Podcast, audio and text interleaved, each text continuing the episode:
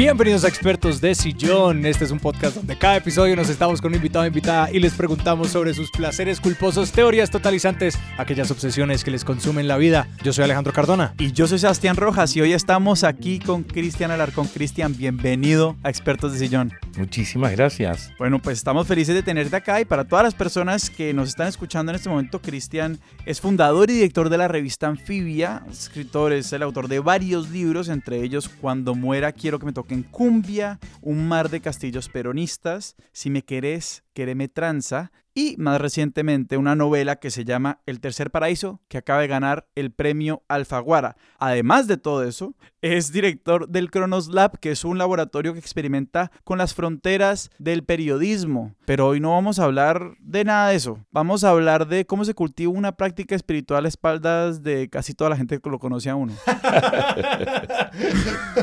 Sobre todo para una persona tan chismosa como yo, como sostener un secreto y decidir revelarlo un día en Bogotá.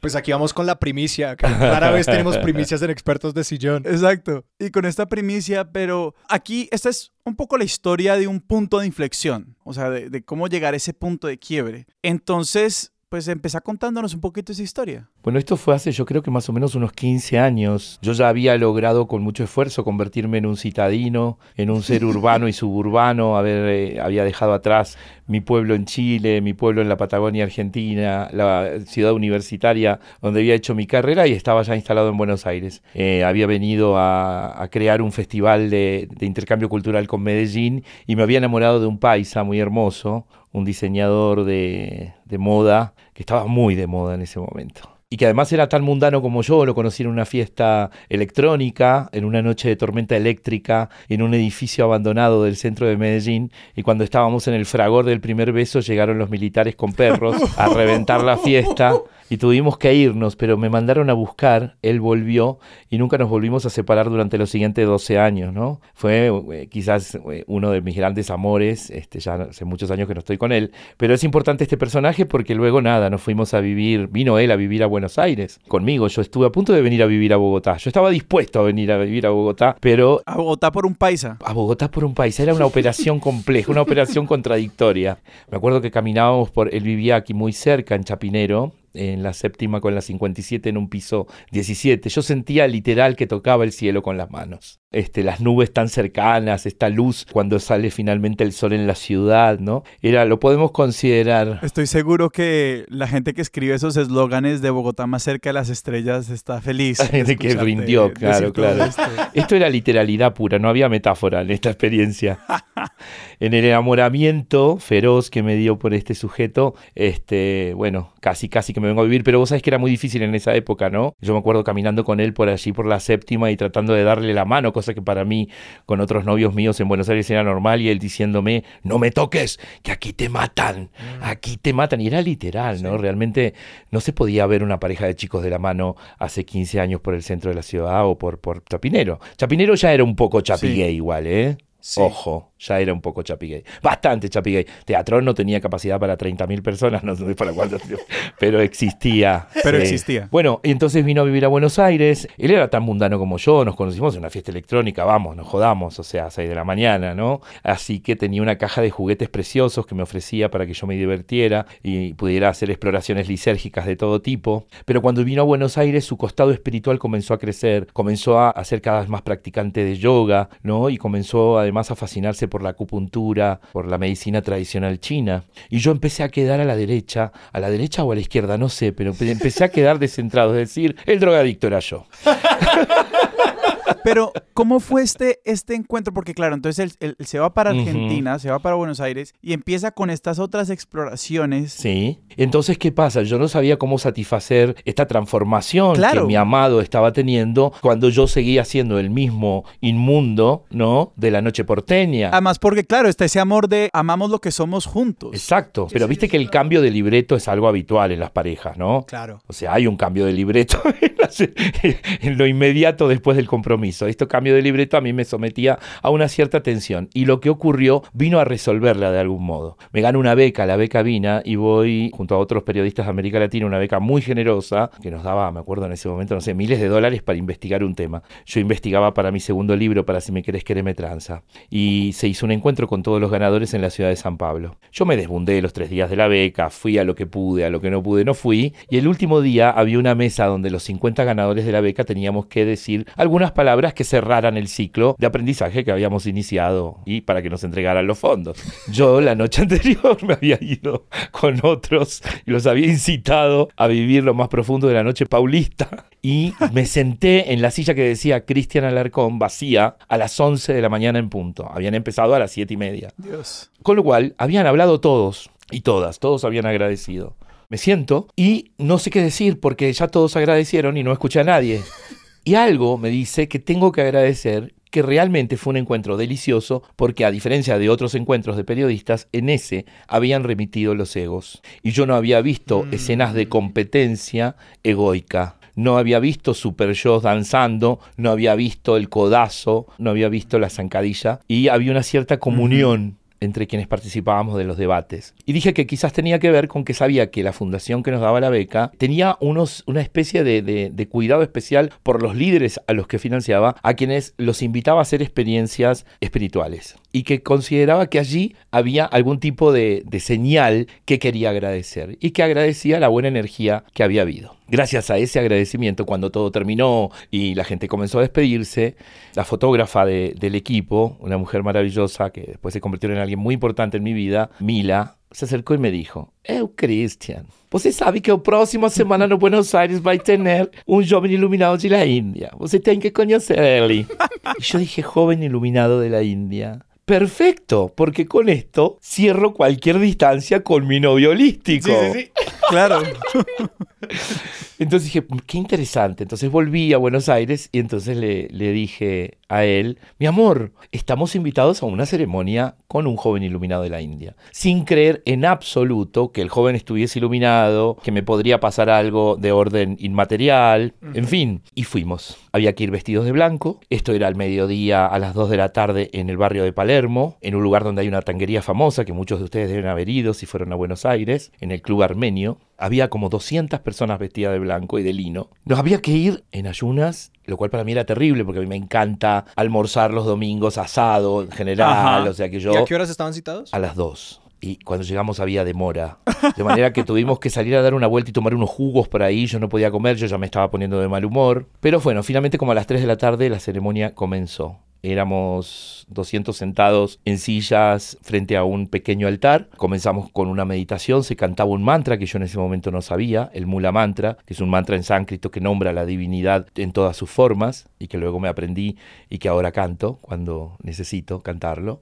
Y de pronto las puertas del fondo del salón se abrieron y con una música celestial ingresó un joven iluminado de la India, que verdaderamente estaba iluminado. Y yo nunca había sentido la potencia de una fuerza totalmente sobrenatural que se impuso en la sala y que me hizo llorar. De inmediato. De inmediato. Y lo vi caminar, hermoso, además era bellísimo, era de una belleza hegemónica extraordinaria. Parecía un joven iluminado de la India de Hollywood.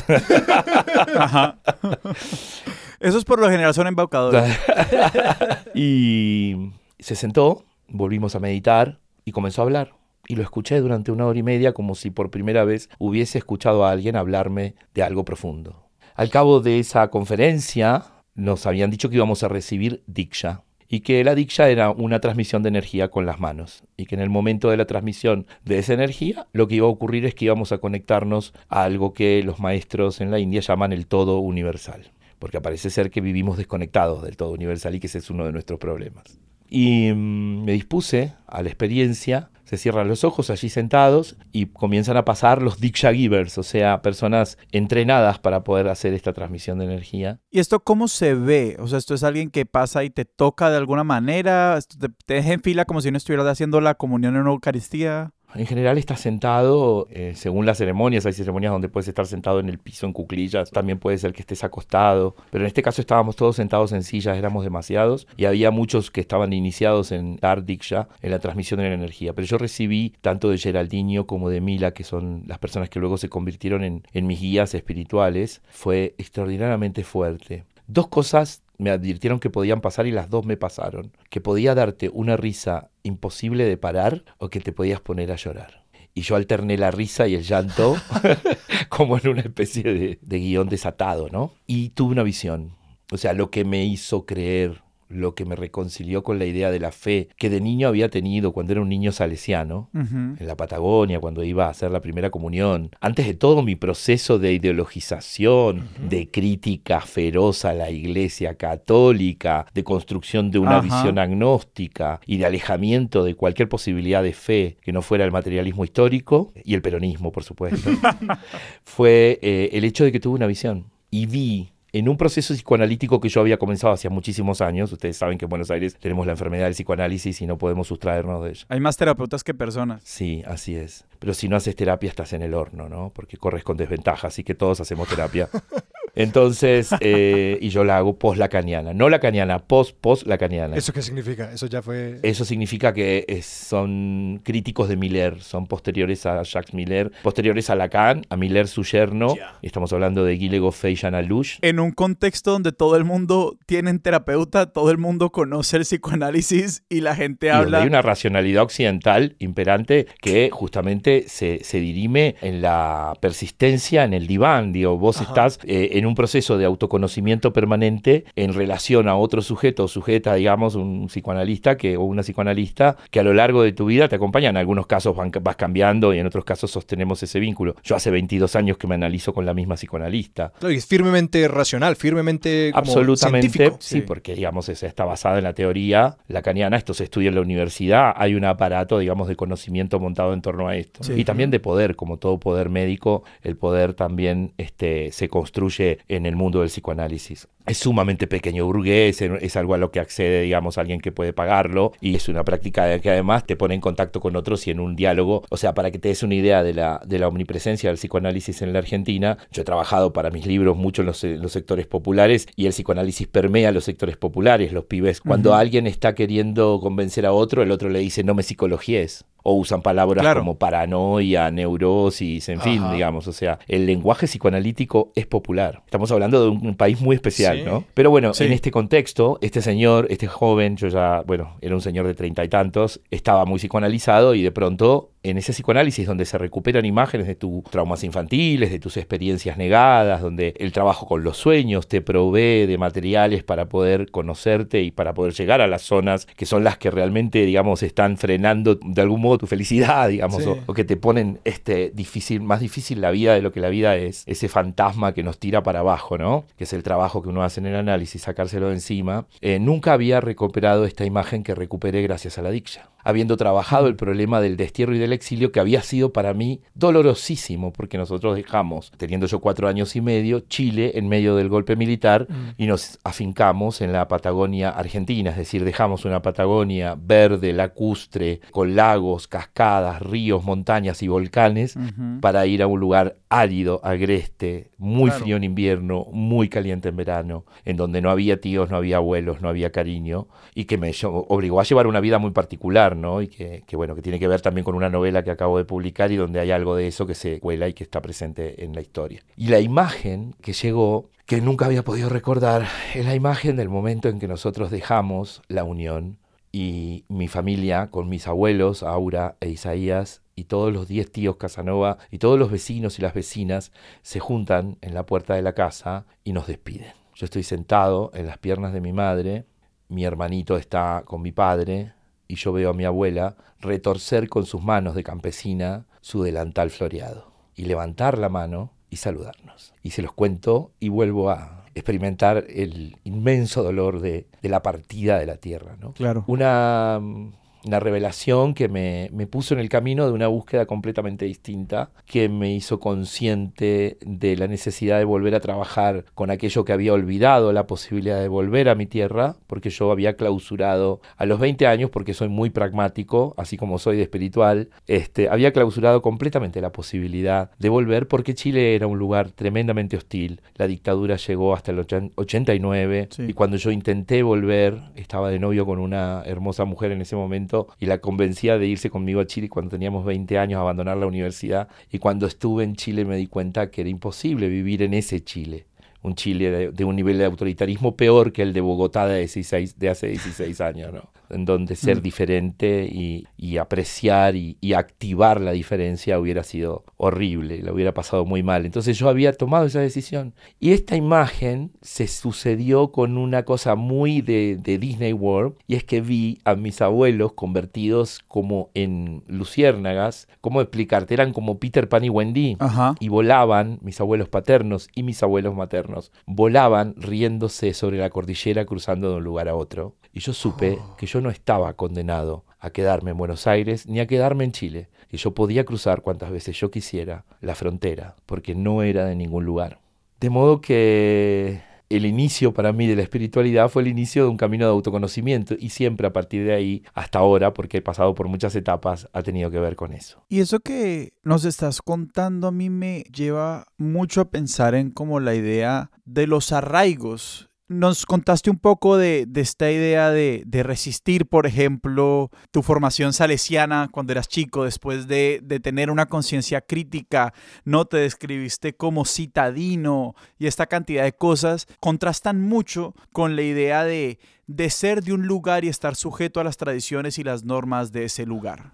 Pero al mismo tiempo, la historia que nos estás contando es una historia donde tu viaje espiritual parte por, de nuevo, tuviste esta idea de volver y de igual darse cuenta que ese volver es un tránsito, pues porque ese lugar es un poco indeterminado. Pero quisiera escucharte hablar un poco de cómo entendés vos el arraigo cuando al mismo tiempo te reconoces como una persona que no es de ningún lugar y cómo la espiritualidad te ha ayudado en eso. Yo creo que es el proceso de, primero, desatar desatarnos del sufrimiento, ¿no? Es decir, hay distintos procedimientos psíquicos y, y, diría también que espirituales para no sufrir. El más común quizás sea el de la negación. Que es la misma posibilidad que cerraste cuando dijiste yo no volveré. Exacto. Entonces no existe. Lo que no existe no me daña. Lo que no existe no me interpela, no me cuestiona, ¿no? En la espiritualidad hay un camino absolutamente individual, privado, íntimo, de búsqueda incesante, que además es muy laberíntico porque uno, por supuesto, que es básicamente un ser confundido.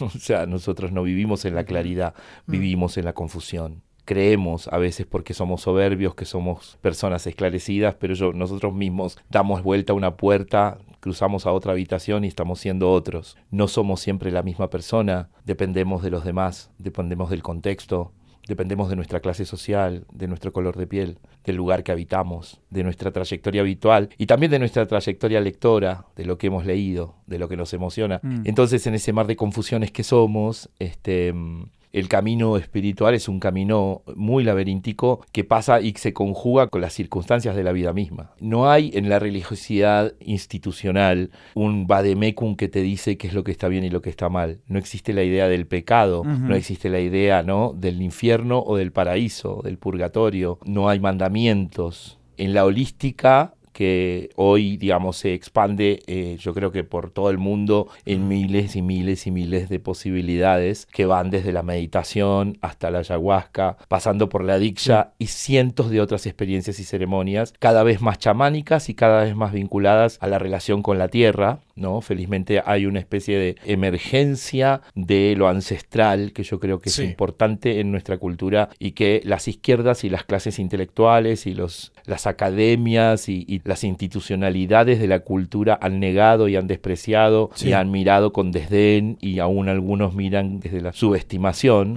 Hay algo allí que para mí es trascendental, no solo por la trascendencia que tiene en la subjetividad del que se inicia en la búsqueda espiritual, sino porque también produce para mí cambios de otro orden, ¿no? cambios más colectivos, mucho más imperceptibles. En mi experiencia, lo que comencé, creo que ahora me doy cuenta, a buscar hace 15 años con este camino, tiene que ver con la idea del desapego. Tiene que ver con la idea de ya no estar al alcance del trauma infantil, de algo que podría conseguirse también con el psicoanálisis, ¿no? Porque esa es la sanación. La sanación es poder visitar el horror del que fuimos parte, el horror que nos infligieron, el horror que infligimos, porque también somos sujetos que dañan. Los sujetos dañados también somos sujetos que dañan. Esto lamentablemente es así. Vivir con esto es difícil, pero yo creo que el camino es ese, ¿no? El de buscar una especie, no sé si la palabra exacta es desapego, pero un modo de estar que nos aleje de la, del habitar todo el tiempo el conflicto. Sí, y te quiero preguntar, algo que de una me resalta muchísimo es casi que el gran atajo que fue este encuentro en cierto sentido, porque siento que esa experiencia que describes al conocer a este joven iluminado de la India es algo que muchas personas pueden buscar por meses o años dentro de su práctica espiritual y eventualmente o no encontrarlo. Este momento de... De forma súper intencional. Exacto, de, de, llorar y reír al mismo tiempo y desbloquear esta memoria. Y mi pregunta es, ¿cómo se empieza a construir una práctica que ahora va a ser metódica, rigurosa y en muchos momentos insatisfactoria y retadora después de un momento de inicio tan en cierto modo gratificante y que de inmediato demuestra las posibilidades de la eso, práctica. Eso me hace acordar, ¿sabes qué? Algo divertido, digamos. Yo soy un gran predicador. Ustedes saben que yo hablo de periodismo, de innovación periodística, de la relación de la literatura con el periodismo, de performance. Y a donde yo voy estoy dando siempre una plática, digamos. Soy como una especie de, sermonero, ¿me entendés? Como de, como de cura de pueblo, como de pastor evangélico que te vende pócimas mágicas, ¿entendés? O sea, a mí me encanta vender, vender cosas. Solo te falta caminar con la este, campana por ahí. No, no, no, me encantaría. Yo hubiera sido feliz siendo sacerdote, hubiera sido, yo fui un monaguillo muy feliz. Ah, tenés un título. Eh, yo fui un mentira, nunca fui monaguillo. hubieras, pero queda mal hubiera sido un monaguillo muy feliz. O sea, fui un monaguillo muy feliz. Em, en mi fantasía yo era el mejor monaguillo, ¿no? Pero es decir, esta, esta cosa de, la, de lo ceremonial a mí siempre me resultó maravilloso. ¿Por qué? Porque provengo de clanes campesinos proletarios ceremoniales, mm. ¿no? Van a encontrar en mi novela nueva, no sé, una ceremonia que dura tres días, que es una fiesta de San Juan, que en realidad sincretiza el Año Nuevo Mapuche. Se mm. mataban animales para que comieran 150 personas que venían de distintos pueblos y de los puntos más lejanos del campo a celebrar que había un señor que cumplía 102 años, ¿no? Que era mi abuelo. Lo ceremonial tiene mucho que ver con la posibilidad de la creencia. Por eso, digamos, este, también no es fácil construir una búsqueda espiritual, porque esa búsqueda está basada en las posibilidades que nos da lo recorrido, ¿no? Lo aprendido y lo desaprendido. Entonces, ¿qué hice yo apenas me vi afectado por la Diksha? Primero me inicié como Diksha Giver, es, decir, hice un retiro espiritual de tres días con Geraldinho y otros maestros iniciados en la India, en Buenos Aires, y transité una cantidad de pasos en, muy fuertes para poder tener la habilidad para transmitir la energía con mis propias manos. Y comencé a convocar a mis amigos más cercanos, a algunos de mis alumnos de los talleres de literatura y crónica que daba, a mis afectos, para ofrecerles la diksha. Mi compañero, el paisa, que allá a esta altura creía que yo me estaba transformando también en un ser etéreo como él, y esto no era así, porque digamos, por más espiritual que seas, tu carácter es tu carácter y tus placeres son tus placeres, ¿no? Eh, no se contradicen, de verdad. Pero bueno, él debe haber creído en ese momento que yo estaba tomando ese camino exclusivo, esa vía ancha hacia la vida espiritual. También me acompañó, también se inició. Y después empezaron a iniciarse mis amigos y llegamos a ser varios los que estábamos en condiciones de dar diksha. Y nos reuníamos una vez por semana, una vez cada 15 días, en alguna casa. Y entonces llevábamos comidas este, sanas y algunos hacían música. Y esto eran como unos encuentros espirituales maravillosos. Lo gracioso de todo esto es que hay un personaje siniestro de la cultura argentina que es un, tipo que, es como crítico de arte, vive eh, afuera del país y lo que hace es hacer bullying a personajes de la cultura argentina desde Londres. Y por algún motivo se la agarró conmigo y hubo alguien que estuvo presente en una de las ceremonias que escribió un texto muy capcioso en donde decían que yo era algo que en la Argentina se llama un manochanta, el manochanta cultural. chanta en Argentina es alguien como trucho, como decirlo. Todavía sigo perdido con trucho. O sea, explicar cómo un argentinismo con otro argentinismo no funciona. también alguien es no- fundamentalmente alguien- argentino. Alguien que no es serio, alguien que, por ejemplo, un médico que no tiene título. Mm. ¿Cómo sería acá? Ya. No, pues un Un embaucador. médico falso, un Sí, como embaucador, claro, como un, un gurú embaucador, como un falso gurú. Entonces, nosotros en broma nos nombrábamos entre nosotros, no sé, yo le decía a un amigo, eh, yo era budita, el otro era dio- diosita, el otro era no sé qué. Entonces, este relato fue publicado en ese blog con una foto mía, ¿no? Fui acusado, No. pero ahí tenés, esta, este es el sesgo, ¿no?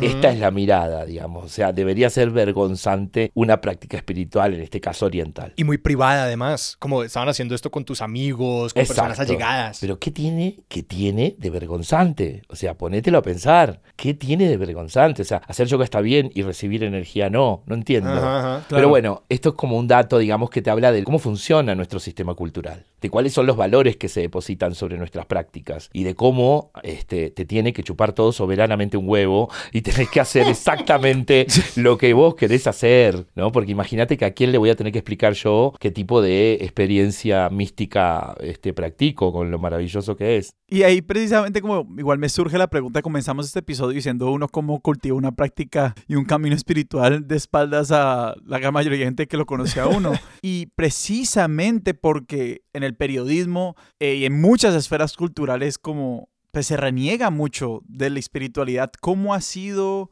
como mantener todo este proceso, digamos, oculto de tanta gente, cuando me imagino que igual te está llenando de una cantidad de revelaciones y una cantidad de cosas que en algún momento querrías compartir con, con otras personas, pues. A medida que pasaron los años, la experiencia de la Diksha fue siendo menos intensa, a pesar de que mi gurú, Geraldinho, pasó a llamarse Bhaskar, Bhaskar es un... es un nombre en sánscrito. Ok. Mila pasó a, a llamarse Niranjana, fueron rebautizados en la India por Ama y Bhagavan, que son los dos seres cósmicos que lideran la um, Oneness University, que es la gran organización que existe en el sur de la India, en Chennai, que tiene una ciudad a la que me encantaría ir, que se llama Ciudad Dorada, en donde se hacen retiros muy largos de profundización en las técnicas de, esta energía. Pasan los años y, y Bhaskar deja completamente el periodismo. Él fue uno de los periodistas más este, prestigiosos de Brasil, después fue uno de los fundadores de Andy, la agencia de noticias de la infancia, eh, luego fue maestro de la Fundación García Márquez y finalmente fue uno de los directores de Avina. Estamos hablando de un sujeto de una inteligencia extraordinaria,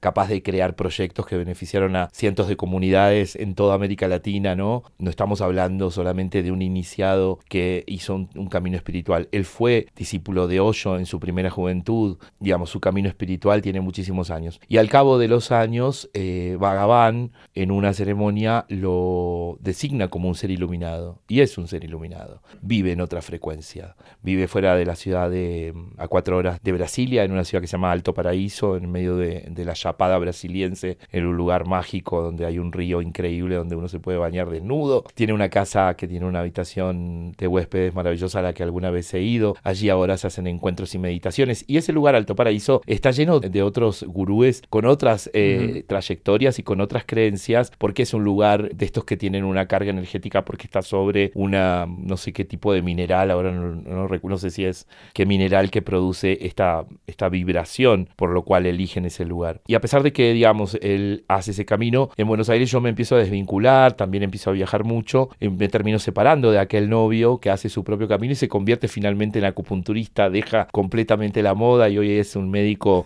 que se dedica a sanar personas con la energía de las agujas y cambia completamente su vida. Y yo sigo en el psicoanálisis. Y una cosa que, que no quiero dejar de decir es cómo yo tenía el prejuicio también, cómo construimos los prejuicios, cómo Ajá. nosotros, incluso aquellos que tenemos algún tipo de libertad extraordinaria porque hemos hecho una vida este, desde niños como sujetos diferentes y nos hemos plantado ante el mundo con nuestras identidades distintas, también encarnamos los prejuicios. Yo tenía pudor de contarle a mi psicoanalista mi experiencia espiritual. Sí. Y cuando le conté, claro, la mujer que es brillante se puso feliz. ¿Por qué? Porque es material del, del inconsciente el que la experiencia espiritual trae al diván del analista. Material al que no llegas ni con los sueños ni con la regresión que produce el psicoanálisis. Es de un nivel de profundidad mucho mayor y es además más eficiente, es más rápido, más veloz. el contenido de lo que obtenés en la experiencia espiritual te provee de una información extraordinaria que el propio psicoanálisis no podría ofrecer. Entonces mi análisis también comenzó a tener un alimento distinto. Y te quiero preguntar por cómo fue ese momento, pues en términos de tipo cómo te entendías frente a esa práctica, porque muy pronto empezás a ir a esta, a reunirte con tus amigos, a generar una práctica, describiéndote como una persona que pues no cree en nada de esto, para quien todo esto es nuevo, hubo allí una resistencia, esa antigua identidad que se asoma y dice como, ¿qué estás haciendo? ¿Esto qué es? O como ese escepticismo eh, rezagado, o de una, ese fue el cambio, como de una viste la posibilidad de eso y no una resistencia. Yo soy un converso. Yo te creo hoy, mañana no te creo, hoy te creo, mañana sí. Yo soy un converso, como en el amor, o sea, o sea, yo no dudé nunca más sobre la existencia de la potencia enorme de esta energía que se me ofrecía, de modo que yo nunca me lo volví a cuestionar. Yo nunca di un paso atrás en este camino que fue de comprometerme con un camino de autoconocimiento que no fuera solamente el occidental. Lo que sí me costó llegar fue como a otros modos, ¿no? A otros modos de la búsqueda me pasó algo y yo creo que la Diksha fue realmente la experiencia de la Diksha, la experiencia de la energía universal, de ese contacto con el todo universal, los que obturaron en dos sentidos mi vida, ¿no? Por un lado, me llevaron cada vez más a lo creativo, es decir, me dediqué menos a un periodismo fútil, a un periodismo de impacto solamente, y fui fundando y creando espacios de creatividad y de co-creación con otros. Por otro, me volví padre y adopté un niño. Y tuve que aprender a cuidar. No sé si sin Diksha yo hubiera estado en condiciones de frenar la vorágine de mi vida para darle a un niño el amor, el tiempo, el cuidado que necesita, ¿no? Solo, porque lo hice solo, mi expareja no quiso adoptarlo, a pesar de que el proceso había comenzado con él, eh, habíamos pasado varios años co-criándolo y luego tuve que enfrentar la responsabilidad sin el otro. Y lo pude hacer. Cristian, y en ese sentido, la Diksha y, lo que vino después, ¿cómo crees que alimentó también tu idea de la crianza, ¿no? Y en los dos sentidos, ¿no? La crianza obviamente de este chico que adoptaste, pero también un poco pues el desarrollo y la consolidación o lo que sea de estos espacios de creación, pues que es, no quiero decir, pero mucha gente, la gente igual diría como que, ay, no, este taller, este laboratorio es mi hijo, ¿no? pero me parece como que la idea de la crianza en las dos bandas, obviamente una pues involucrando a una persona con una subjetividad, pues que es mucho más complejo. Pero sí, eso, ¿cómo irradia tu viaje espiritual tu idea de la crianza también? Yo creo que en la paternidad, bueno, idealmente sana, ¿no? Hace un proceso, digamos, de, de sanación del narcisismo, es hmm. decir, no se basta a sí mismo y no basta con la mirada del otro, no basta con la aprobación, no basta con el reconocimiento, no basta con los premios, ni con la fama, ni con el dinero. Es, es la complejidad del sujeto que te demanda valores, te demanda algo intangible, ¿no? Que es el cómo estar al lado del otro. En ese estar tiene que haber algún tipo de tranquilidad para que el otro pueda sentirse cuidado y seguro. Entonces, bueno, uno se exige de otro modo y aunque vivamos, vivamos como decíamos, confundidos en esa confusión y trata de encontrar las playas, las sombras, ¿no? los lugares más confortables para estar uno mismo, para que esté el niño o la niña. Esto también pasa con los afectos, pasa con los padres. Primero porque hay un proceso de sanación que mm. en principio va directamente a la relación con padre y madre. En ese retiro que uno hace para comenzar el proceso de la dicha hay un paso que es perdonar al padre y perdonar a la madre. Uno escucha como la gente se desgañita, como grita, como hay gente que da alaridos, hay gente que rebota sobre el piso, que tiene convulsiones. Es muy duro, muy duro perdonar a nuestros padres. Si eso es posible, yo no estoy tan seguro de si eso es posible, mm. pero si es posible vaciar el cuenco del agua putrefacta, no vivir con lo podrido adentro y cambiar el aire y el agua, porque serán siempre nuestros padres y en definitiva es imposible no quererlos, sean como sean y lo más sano es poder querer. Entonces ese proceso que es con padres y madres después continúa con hermanos, este, a veces se complica. Y finalmente también es un proceso que afecta las relaciones con los amigos, hay amistades que se apagan, hay amistades que se diluyen, hay momentos de, escapismo, hay amistades que retroceden y hay otras que eh, van quedando y entonces tu universo afectivo, el mío particularmente, es el de personas que respetan. Yo estoy hablando aquí con ustedes sabiendo que me van a escuchar muchas personas que no me conocen, algunos de mis lectores o lectoras, sin ningún tipo de pudor, porque no tengo ningún pudor ante ninguna persona que verdaderamente me importe, porque todas las personas que me importan realmente saben perfectamente cómo transito este camino, muchos de ellos lo comparten conmigo, en algunos casos han experimentado las mismas ceremonias, en otros están por hacerlo, pero hay una inquietud generalizada de las personas sensibles, sobre todo de los artistas, de los que están en un camino creativo, a quienes no nos basta ni con la lectura, ni con la formación, ni con las universidades, ni con los tragos que nos tomamos los fines de semana. y entonces esta influencia de lo espiritual empieza a habitarte de un modo imperceptible, porque lo hago consciente ahora que lo estoy diciendo, pero en ningún momento de mi cotidiano yo ando pensando, oh, soy espiritual, ahora me juntaré con mis amigos espirituales, ¿me entendés? O sea, fluye o no fluye. Mm. Es así. Yo todavía tengo una curiosidad enorme por cómo es la práctica de la diksha en términos de, nos has contado un poco lo que pasa en estos retiros y, estas, y estos encuentros, pero cómo es la práctica diaria, cómo es la práctica de, sí, de, tipo de tu día a día, cómo uno convierte esa idea de la práctica en algo intencional. Voy a hacer, Mira, En, este momento vamos a pasar ya a la parte programática de esta discursividad religiosa. Mira, Aquellos que estén escuchando y quieran indagar pueden comenzar por meditar por las mañanas. Es muy recomendable. Yo no lo puedo hacer todos los días porque mi intensidad a veces me lo impide, pero trato de hacerlo y cuando lo hago, de verdad que tengo un mejor día. Son 15 minutos, vayan a Spotify, busquen O Sol. O Sol son las meditaciones de Bashkar que te guía en portugués, en un portuñol delicioso, ¿sí? con un tema cada día. En este momento lo último que estuve haciendo fueron tres sesiones que eran sobre la limpieza pero puede haber cada semana una sorpresa de un tópico diferente. Van como 400, no sé, hay muchísimas meditaciones, pero si querés empezar con la que está ocurriendo cada mañana desde Alto Paraíso, Bhaskar sube una meditación y tú te sientas, primero que hay música para bailar, porque antes de meditar está bueno bailar. Entonces hay mm. música para bailar, te levantás, te vas a la ducha, te pegás unos pasos, ¿no? De músicas increíbles de todo el mundo, seleccionadas por Nirayana, su compañera, y luego ya estás listo para, antes de desayunar, sentarte en una silla, poner las manos sobre el regazo de tus piernas, cerrar los ojos, disponer tu columna derecha y escuchar a Bhaskar y dejarte guiar durante 10-15 minutos. Ese es un modo de comenzar. La Diksha hay que encontrar quien te la dé, seguramente en cada ciudad de América Latina hay un grupo de Diksha Givers que se deben estar juntando, Oneness University es un modo de encontrarlos y hacen estas reuniones a las que yo ya no voy. A veces, cuando lo necesito, yo mismo me puedo dar la Diksha solo, o puedo dársela a un amigo o amiga si veo que necesita este, algún tipo de sosiego, ¿no? De tranquilidad, de conexión. Mm. Viste que hay días que estás desconectado, semanas que estás desconectado. Vos decís, no pego una, viejo. ¿No? Que vos decís, estoy haciendo todo bien y sale todo mal, ¿no? Bueno, la diksha es un atajo, ¿no? Un atajo de conexión que te sustrae de la intoxicación a la que nos somete el puto sistema también, ¿no? Mm. Porque es un modo de sustraerte de este nivel de hiperproductividad en el que vivimos, de este nivel de exigencia, este, de perfección, en fin, de llegar, de estar, de aparecer, etcétera, etcétera. Pero lo que quería decirte es que como la diksha empezó de algún modo a no ser tan cotidiana, yo necesité buscar otros modos de estar en el mundo, digamos, este, en conexión. Y, no los encontraba, porque no me va tan bien con la meditación si no, si no es guiada. Empecé a hacer yoga con mi hijo, eso estuvo bueno. Me agarró la pandemia, me puse a escribir mi novela. Encontré en la naturaleza un nivel de espiritualidad extraordinaria. Otra vez, lo, y ahí apareció lo ancestral.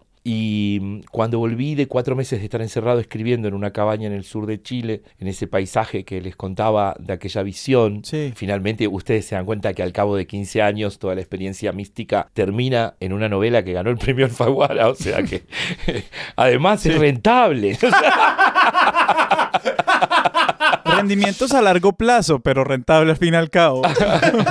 no vamos a decir que esto es gracias a la diksha, esto es algo sumamente, digamos, de contractual, pero bueno, tiene que ver con, con un proceso y ese proceso me llevó a una reclusión en el sur de, de Chile. Y esa reclusión llegó después también por esas cosas como lo que ocurrió en ese inicio en Palermo, sin que yo lo esperase, como una indicación que asumí como una un camino iluminado como un llamado. Yo me enfermé gravemente de COVID en la segunda temporada y estuve un mes padeciendo la enfermedad, acosado por el virus. Tuve dos episodios de ahogo, creí que me moría, tuve muchísimo miedo. Yo nunca, después de ser un niño sufrido, volví a tener miedo. Yo me blindé, me blindé de todos los modos que pude y fui un atrevido un atrevido toda mi vida. Investigué policías malos y los encerré por matar niños. Me amenazaron y no tuve miedo. Investigué narcotraficantes y no tuve miedo. Caminé por las ciudades más oscuras. Estuve desde Centroamérica hasta México en los lugares más siniestros y no tuve miedo. Cuando me volví padre empecé a tener miedo de que algo me pasara. Claro. Porque la paternidad te pone vulnerable investigando un caso en el extremo sur de Chile, iba a entrar a un cabaret que tenía una luz roja colgando y que sonaba con el viento patagónico y dije, ¿qué estoy haciendo? Si algo me pasa, mi hijo va a quedar solo. Y cuando vino el virus y me amenazó y me tuvo agarrado del cuello y no dejaba que el aire llegara a mis pulmones, pensé, no me puedo morir. Entonces fue muy duro ese momento de enfermedad. Cuando sané, que fue este, mi infectóloga me permitió recluirme en el campo para sanar en la naturaleza y fue realmente eso lo que me terminó de sacar de la postración en la que estaba. No podía nada, ni leer, ni pensar, ni escuchar música, no podía hacer absolutamente nada.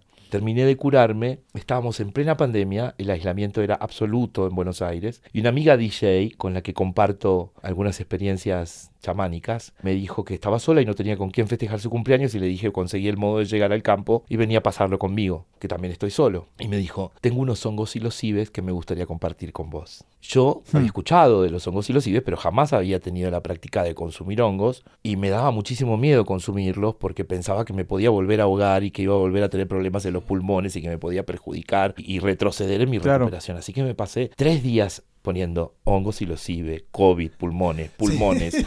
eh, muerte. Porque la ciencia se mueve así de rápido.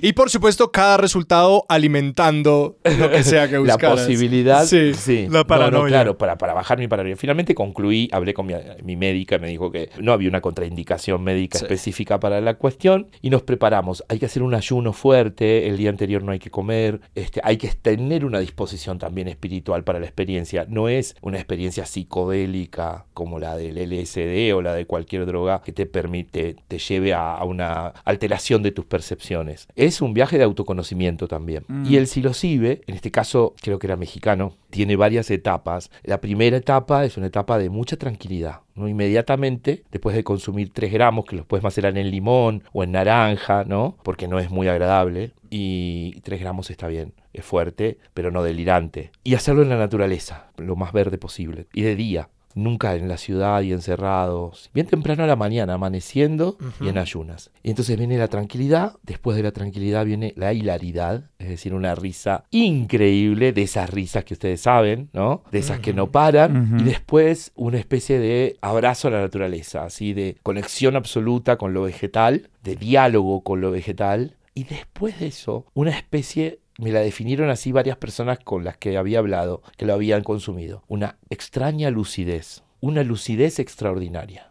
durante la cual podés hacerte una profunda pregunta que no has podido contestarte. Y mi pregunta fue, ¿cómo hago para terminar mi novela? Y cuando estaba en esa situación, la respuesta apareció. Y la respuesta fue, la vas a terminar solo si te vas a escribir a Chile, a tu pueblo, del que partiste. Y cuando terminó la ceremonia, cuando terminó la experiencia y dormimos, porque después te da mucho sueño, y nos despertamos por la noche, con mucho hambre además, mi amiga me dijo, ¿y? Yo le, dije, estoy absolutamente feliz, me voy a Chile. Dejando a mi hijo de 18 años en mi casa, dejando revista anfibia, Cronos Lab, la universidad, absolutamente todo, logré convencer al cónsul de Bariloche de que me saque de Argentina con las fronteras cerradas como evacuado y crucé prácticamente caminando porque un amigo me llevó hasta la aduana argentina y un tío me fue a buscar del otro lado en otro auto como un chileno evacuado en pleno desastre. Y así, a lo largo de cuatro meses, terminé la novela. De modo que lo espiritual no ha sido solamente ese camino que ya empezó hace tanto tiempo, sino también ahora un modo de estar mucho más lúdico, si querés, ¿no? Este, no hago de esto una cruzada, ni mucho menos un postulo, digamos, de que aquí haya soluciones mágicas, tampoco hay magia, pero sí soy respetuoso de las indicaciones, de las indicaciones que uno mismo busca Por eso se habla de buscadores espirituales, Hmm. de Claro. estar en una búsqueda. Cristian, y en ese sentido, ¿hay algo de toda esta búsqueda que responde un poquito a, digamos, ir a la ficción? Porque Mm. esto es una novela, ¿no? Al final del día, igual en esta historia viene una novela, no viene otro libro Y vienen Pues, más novelas. catalogado en términos generales como una crónica o una no ficción. Yo creo que en el proceso es probable que este, en realidad lo que haya intervenido desde estas experiencias más espirituales, que no están nunca disociadas igual de esa experiencia de transformación que es el psicoanálisis, es este desapego en el sentido de poder dejar los formatos conocidos, poder abandonar los continentes Mm. habitados, poder deshacerte de los Sets. Que simulaban tu cintura, digamos, ¿no? Poder ser todo el contorno que quieras ser sin tener más miedo, digamos, a la experimentación, o sea, vivir la experiencia y la posibilidad del fracaso, ¿no? Yo vengo de dos Sí. libros que no pude terminar, asumir ese fracaso sin sufrirlo, sin padecerlo, reconocer tus límites y en definitiva tratar de seguir buscando la punta del hilo para ver por dónde está aquello que verdaderamente vas a poder terminar. Mi pelea era contra la procrastinación Mm. y logré vencer con el tercer paraíso esa dificultad, ¿no? La de no poder terminar. No, pues es que ese, ese terminar y esa procrastinación tantas veces es sencillamente miedo, como miedo de acabar, poner el punto Sí. final, empaquetar y mostrarse. Sí. Y después, ¿sabes qué? Una consecuencia de todo esto es la del profundo agradecimiento, es la de, es la de empezar a experimentar esto que los gurúes y, y los iniciados espirituales de todas las, las Grace, de todas las creencias, nombran de distintos modos, ¿no? El estado de gracia, ¿no? O el agradecer. Mm. el agradecimiento profundo. Un amigo muy nihilista me dice, yo no soy de los que se levanta a la mañana y agradece estar vivo. La verdad que yo tampoco, pero tengo una especial consideración por los momentos de belleza y felicidad, que no son tan habituales. En general suelen ser más escasos que los del tedio, el esfuerzo, el cansancio. Entonces eh, volví de Chile con la novela terminada y en pos de agradecer quise buscar una meditación más profunda. Y pasa algo muy gracioso, digamos, con el tema del algoritmo, que no tiene nada espiritual, y es que cuando buscas en internet algo, el, el algoritmo te devuelve con ofertas. Claro. Entonces yo puse meditación tantas veces que me empezaron a llegar todo tipo de ofertas de experiencias místicas, porque hay un mercado no formalizado, ¿no? Allí afuera que van desde la astrología, que ya tiene figuras este súper famosas que son prácticamente empresas, ¿no? Sí. Hasta este las meditaciones más este extrañas y lo que me terminó llegando fue una oferta para ir a un retiro espiritual de cantos sagrados al agua en una estancia de Córdoba, una provincia de sierras, a unas ocho horas de Buenos Aires, en donde cantaban dos mujeres que yo admiro muchísimo, que son Paloma del Cerro, la cantante argentino-mexicana, y La Charo, la cantante de Tonolec, una banda que yo admiraba de música electrónica folclórica, que el- el- la electrónica folclórica y la electrónica orgánica son músicas que me gustan mucho y, y- y que me gusta bailar además, y que escucho bastante. Y dije, wow, cantos sagrados al agua, yo que no canto absolutamente nada, pero yo había estado toda la escritura del libro frente a un lago o al lado de un río. Y dije, a esto era lo que tengo que agradecer. Le tengo que agradecer al agua. Y venía obsesionado con el tema de la extinción planetaria, venía obsesionado con el tema del cambio climático y dije, tiene todo que ver. Y me pagué mi entrada al, al retiro espiritual y me tomé un colectivo. Tomé uno, mira, yo soy un, nada, un desastre, no te tomo un transporte público hace 30 años. Y me tomé un colectivo, o sea, un micro. ¿Me entendés Ajá. lo que hice? Una buseta, O sea, no me tomé en- un avión para ir. Me tomé un colectivo y me fui con mis nuevas amiguitas espirituales a la estancia y conviví durante una semana con 17 personas que tenían iniciaciones espirituales al lado de cuyas experiencias la mía es la nada. Es decir, allí hay un ejército de iniciados, de buscadores, que han acumulado conocimiento y hay una profusión de conocimiento impresionante. Entre ellos había dos chamanas reales, auténticas, que habían hecho experiencias ya no con ayahuasca, sino con plantas todavía más fuertes en África, por ejemplo. O personas que viajan todos los años dos veces a México para retirarse en el desierto y tener contacto con sus animales de poder. Ajá. La cantidad de vertientes que hay en esta espiritualidad contemporánea estallada es impresionante. Aprendí muchísimo, me pasó absolutamente de todo. Por supuesto que yo con mis prejuicios a cuesta. Había una ceremonia que era la ceremonia de los árboles y yo dije, lo último que me puede pasar es que termine abrazado un árbol. Es como la cosa más ridícula y hippie del mundo. Eso no me va a pasar, dije yo. Y era una ceremonia que continuaba de una ceremonia de barros donde prácticamente desnudos terminábamos todos cubiertos de barro. Me vieras a mí cubierto de barro, Abrazado tirado un como un chancho a- adentro de un, de un eh, arroyo divino, todo cristalino, quitándome la, la- la tierra del cuerpo junto a mis amigues nueves. y luego este, eh, buscando mi árbol. ¿Cuándo encontré mi árbol, papá? Dios mío, puse dos manos a- a- en el árbol y estaba ya completamente viajado, pero viajado a un level que no te puedo explicar. Nada, de todo descubrí esa semana. Abrir el canal de la creencia es divertido. Sí. Esto es lo importante. Abrir el canal de la creencia, de la posibilidad de la fe, es divertido. Complejiza nuestra realidad. Mm. Le quita esa seriedad con la que todos los días nos enfrentamos a los problemas. Y ahora estoy en una etapa muy ayahuasquera, para cerrar, porque no tengo mucho más que decirles. Eh, es mi quinta experiencia con la planta. Empezamos hablando del tema de la diksha y terminaste mencionando temas de ayahuasca, terminaste mencionando, bueno, pues ahí haciendo como una alusión al peyote y hay otros consumos. Y porque también me interesa este tema de volver a la Patagonia chilena y la conexión con la tierra, ¿no? ¿Cómo es este viaje de abrir el canal de la creencia por la India y tenerlo ahora en América? Sí, vos sabés que tengo un pendiente y, estoy acercándome porque cuando estuve en Chile empecé, digamos, a, a bordear la cultura mapuche y la cosmovisión mapuche. Una amiga que me dio hospedaje en la primera etapa de mi reclusión en el pueblo me llamó la semana pasada para contarme que ella tenía, bueno, tiene un grave problema, no puede quedar embarazada. Y es- se ha transformado eso en, en algo muy doloroso para ella. Y se le termina el tiempo con esta cosa del reloj biológico que es terrible que algunas amigas los empieza a afectar a los 40 y, y empieza el fantasma de no voy a poder ser madre. Y acompañó a otra persona a una ceremonia mapuche a ver una machi. Las machis son las mujeres que conservan todo el conocimiento ancestral sobre la cuestión de la salud en las comunidades. La machi Millaray. Yo ya había querido conocerla y no había podido. Una mujer muy joven que estuvo presa por luchar contra una hidroeléctrica que querían abrir en el río de su comunidad embarazada fue presa por luchar contra esa hidroeléctrica y ganó la batalla. Entonces Millaray, que hoy es una mujer muy joven, debe tener menos de 30 años, es muy poderosa. Y Millaray le describió su padecer en clave de la cultura mapuche porque mi amiga tiene una mamá mapuche y es mapuche. Pero no parece. Le, le decimos la alemana de Vilcún. Vilcún es un pueblo mapuche. Entonces, en, broma le decimos la alemana de Vilcún. Ella no ha reconocido su identidad mapuche y se vio finalmente sentada frente a una machi que le devolvió toda la información espiritual que necesitaba para iniciar su proceso de sanación. Creo que estoy en las puertas de un conocimiento que todavía me falta tener, que la ayahuasca, que es una experiencia profundamente latinoamericana porque es una planta nuestra, son dos plantas mezcladas, es una experiencia que me está acercando allí, que me falta mucho, que soy un ignorante absoluto, que apenas di dos pasitos, pero que eh, sí mm, ese volver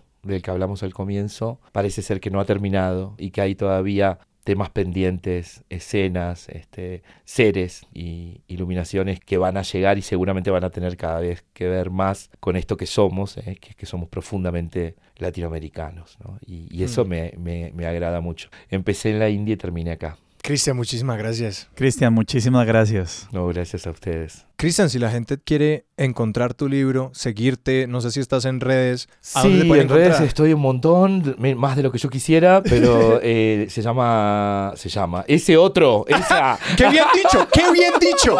¡Qué bien dicho! Sí. Así es, sí. Uno, uno de mis líderes espirituales dijo, tengamos cuidado, hay una entidad que se llama Cristian Alarcón, ganador del premio Alfaguara. A ese lo pueden encontrar en Alarcón Casanova, Gmail, Alarcón Casanova Twitter, eh, Cristian Alarcón en Facebook. Pueden entrar a Revista Anfibia también o a Cronoslab.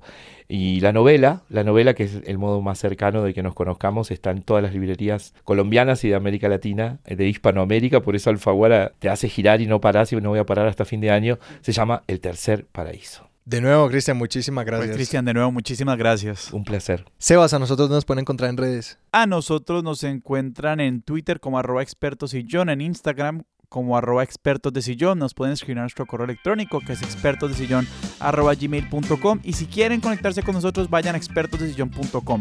Ahí encuentran la forma de suscribirse a nuestro boletín semanal, encuentran la forma de entrar a nuestra comunidad de oyentes en Discord, en fin, expertosdesillón.com para hacerse la vida más fácil. Nuestra música es de Juan Esteban Arango, nuestro logo es de Sebastián Márquez y Expertos de Sillón es un proyecto de Sillón Studios producido por Sara Trejos con el apoyo de Paula Villán. Yo soy Alejandro Cardona. Yo soy Sebastián Rojas, esto fue Expertos de Sillón, hasta la próxima.